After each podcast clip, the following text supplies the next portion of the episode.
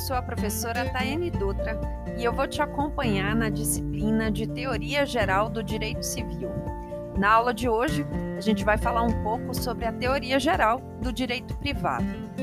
Mas você sabe a diferença entre o direito público e o direito privado? Para começo de conversa, é importante que você entenda que o direito é uma unidade conceitual no plano filosófico, científico e social. Mas ainda que seja essa unidade fundamental, os princípios jurídicos eles se agrupam em duas categorias: o direito público e o direito privado. Apesar dessa divisão, esses princípios e regras não estão em compartimentos incomunicáveis, estabelecendo aí uma separação total e absoluta entre normas públicas e privadas. Na verdade, as normas públicas e privadas se comunicam com uma certa frequência, sendo possível, inclusive, encontrar regras relativas ao direito público nos complexos legais de direito privado, vice-versa. Assim, muitas vezes é difícil caracterizar com uma certa é, coerência a natureza privada ou pública de uma certa norma. Mas quando é que surge essa divisão entre o que, o que é direito público e o que é direito privado? Bom, essa divisão ela é proposta por Ulpiano, um conselheiro do Império Romano. É, o doutrinador Cretela Júnior ele vai nos dizer o seguinte: o direito público é o conjunto de regras jurídicas em que, em que preponderam imediatamente interesses de ordem pública. Já o direito privado é o bloco de regras jurídicas que disciplinam relações jurídicas em que predominam imediatamente interesses de ordem particular.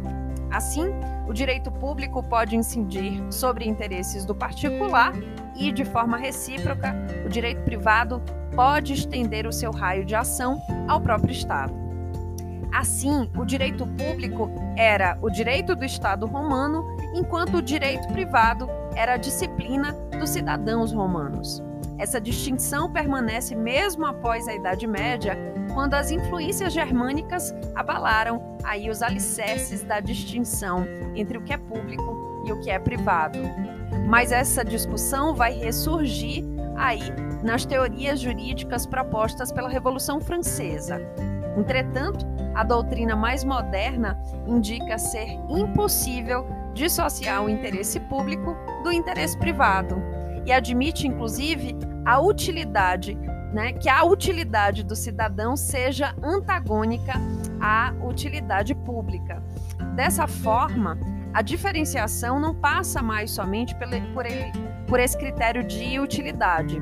Os doutrinadores mais modernos, eles buscam um elemento diferenciador no sujeito ou no titular de uma relação jurídica.